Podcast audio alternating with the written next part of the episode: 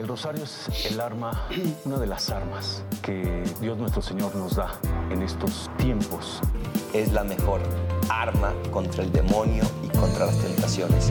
Se llama rosario. Y finalmente les quiero dar un consejo. Nunca dejen el rosario. Nunca dejen el rosario. Recen el rosario. Queridos amigos, el día de hoy quiero explicar con mayor eh, tiempo, con mayor calma, algunos de los beneficios en el, en el tema anterior los eh, hablé pero muy de una forma muy breve.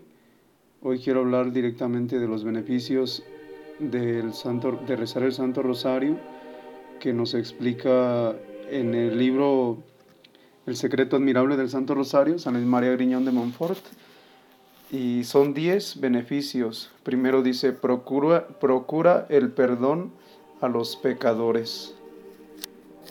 Amigos, muchas veces perdemos de vista lo que dice el Evangelio de San Mateo en el capítulo 25, donde se habla de las obras de misericordia.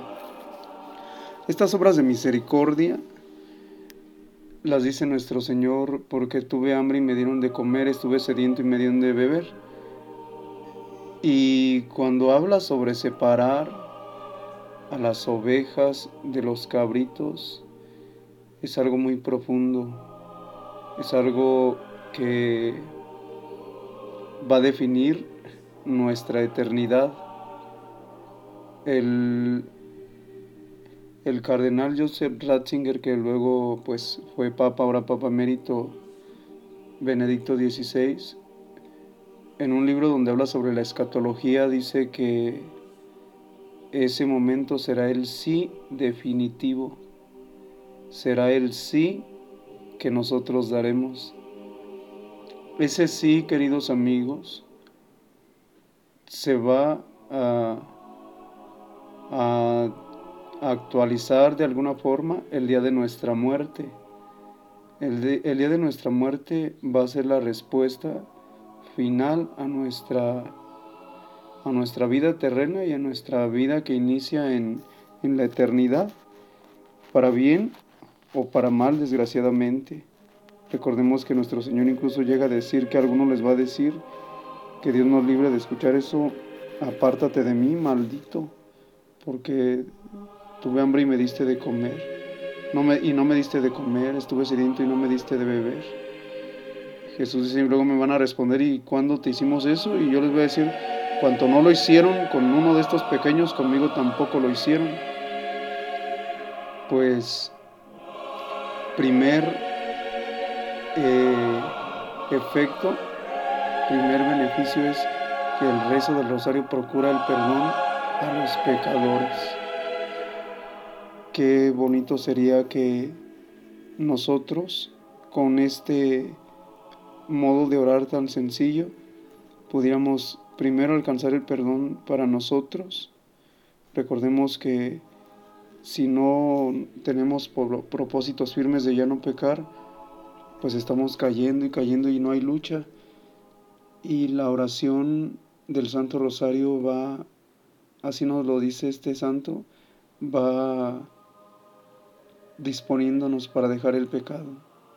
Ese es el primer beneficio. Segundo beneficio, sacia a las almas sedientas. Queridos amigos, cuánta sed hay en el alma, en las almas. Hoy en día tú puedes ver como muchísima gente busca falsas espiritualidades.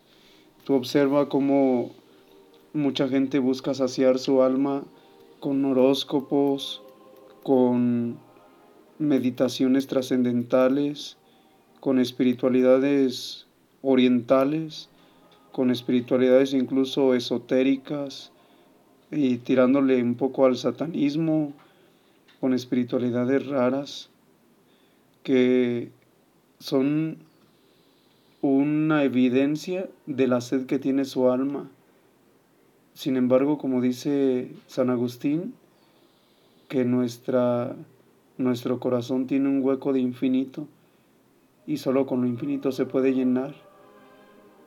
Y eso que buscan las personas así, en, en esas espiritualidades, en el yoga, en el reiki, en tantas cosas, lo único que hacen es evidenciar que el alma tiene sed, pero no queda saciada porque quieren más y más. Y observa tú cómo la gente, mucha gente puede brincar de una espiritualidad a otra si no encuentran al, único que puede saciar esa sed de, de eternidad.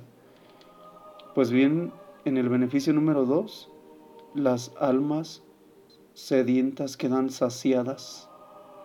Número tres dice, a los, a los encadenados les rompe las cadenas. A los encadenados les rompe las cadenas. Hoy en día se habla mucho de, de romper ataduras, de romper cosas que nos atan al pecado. Y dice San Juan de la Cruz que lo mismo es estar atado con cadenas que con hilos, que al final el ave no puede volar. Pues el rosario lo que hace es desatar esas cadenas, esas cadenas a los pecados que nos tienen atados, esas cadenas que nos envuelven en el mundo y hacen que nos olvidemos de la eternidad y hacen que nos aferremos a este mundo y si no, observa tú cómo el, común de la sociedad lo único que busca es prepararse para vivir aquí.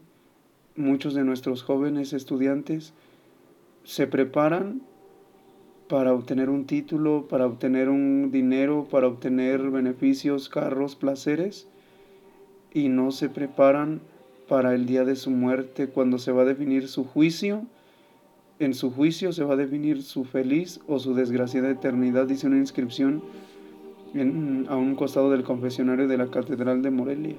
Así dice.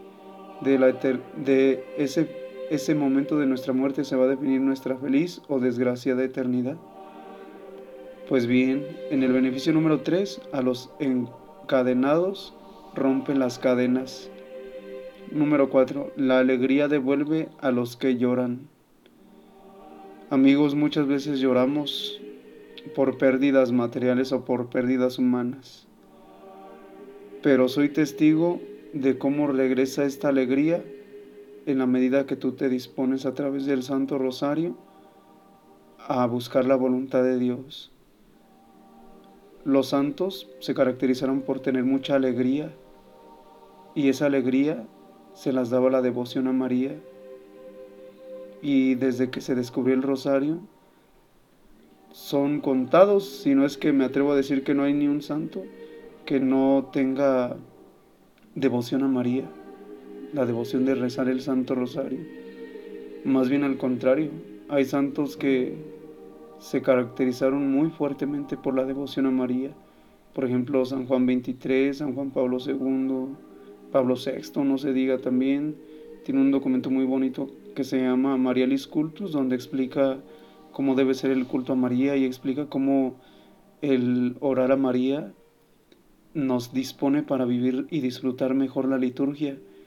Y el orar a María también nos ayuda a hacer un eco de lo que vivimos en la liturgia, en la misa, en el oficio divino. Por tanto, la alegría devuelve a los que lloran. En este tiempo el llanto es muy común en nuestros jóvenes cuando se sienten solos, cuando se sienten defraudados, decepcionados. Pues hoy, querido amigo joven, te paso una nota que esa alegría se te puede devolver si te refugias en ella, así te hayan hecho lo peor, así te hayan hecho sufrir, así te hayan hecho llorar, te hayan utilizado, ella te va a devolver la alegría. Número 5 tranquilidad ofrece a los tentados. Muchos de nuestros matrimonios sufren por tentaciones, tentaciones diversas, tentaciones de incomprensión, del desencanto, de ya no querer estar juntos. Y esas tentaciones se van, se diluyen cuando la devoción al Santo Rosario está latente en nuestra vida, en las familias Número 6. El pobre es socorrido. el pobre es socorrido. Imaginemos nada más, queridos amigos. El mundo en la actualidad nos está enseñando que debemos robar, que el que no tranza no avanza, que es mejor pedir perdón que pedir permiso. Y todo eso lo que está haciendo es que se crea una desconfianza total en la providencia divina. Y este vicio de la desconfianza ataca a todo tipo de personas, bautizados, no bautizados, creyentes, no creyentes. La desconfianza, un poco deseo de desprenderse. Nos hemos encerrado en un egoísmo muy grande. Y a la vez, y vez un egoísmo extraño, raro, porque nos hemos olvidado de amar al prójimo, de cuidar las necesidades del prójimo, de nuestro semejante que es ser humano, y predicamos una falsa compasión, un falso amor, más bien por las por los animales, por la defensa de los animales, y sí queriendo matar a los bebés en el vientre de su madre.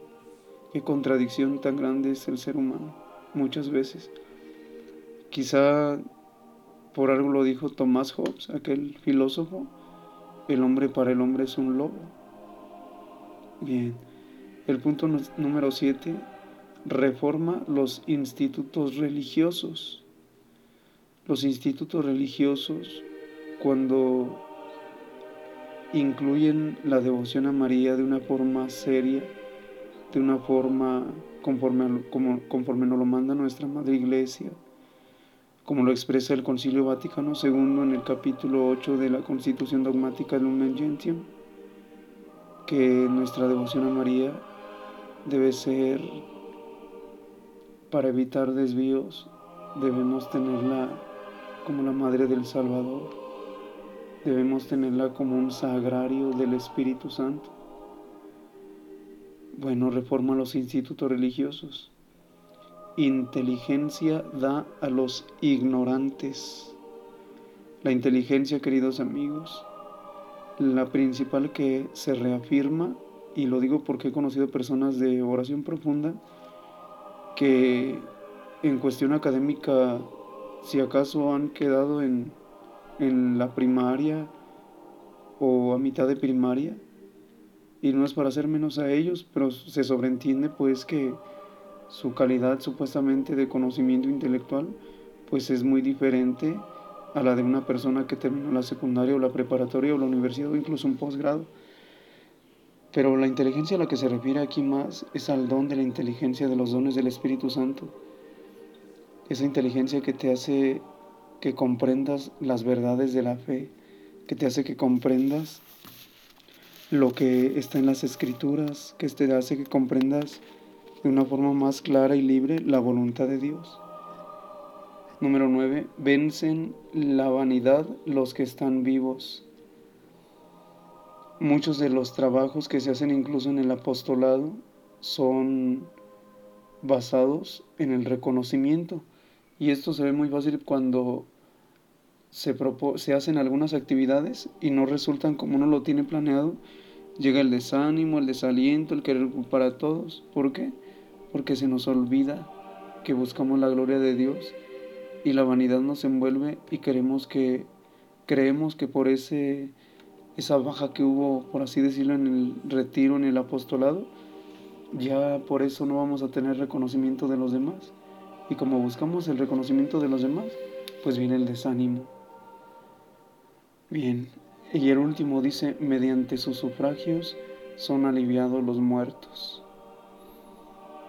No hay mejor forma de ayudar a nuestros fieles difuntos que ofrecer sacrificios y oraciones por ellos. Y la mejor oración que podemos hacer por nuestros fieles difuntos es el Santo Rosario. Claro, me estoy refiriendo en cuestión en el campo de la religiosidad popular. Porque alguno me va a discutir, no, lo mejor que se puede hacer es ofrecer la Eucaristía. O lo mejor que se puede hacer es la liturgia, es el oficio, las laudes. Si eso se sobreentiende, claro que sí. Es lo primero, la Sagrada Liturgia, la Santa Eucaristía que dice el Vaticano II, debe ser el culmen y centro de nuestra vida cristiana. Pero hablando en términos de oración popular, de religiosidad popular, el rosario es algo grandísimo. Ahora tú comprende esto. Si el rosario es algo grande, algo muy grande, ¿qué no será la liturgia, la Eucaristía? Queridos amigos, valoremos todo esto. Quiero, dijo un día la Santísima Virgen al Beato Alano, que los devotos de mi rosario obtengan la gracia y bendición de mi Hijo durante su vida, en la hora de la muerte y después de ella. Quiero que se vean libres de las esclavitudes, de las esclavitudes y sean reyes verdaderos, con la corona en la cabeza y el cetro en la mano, y alcancen la vida eterna. Amén. Que Dios los bendiga amigos, paz y bien.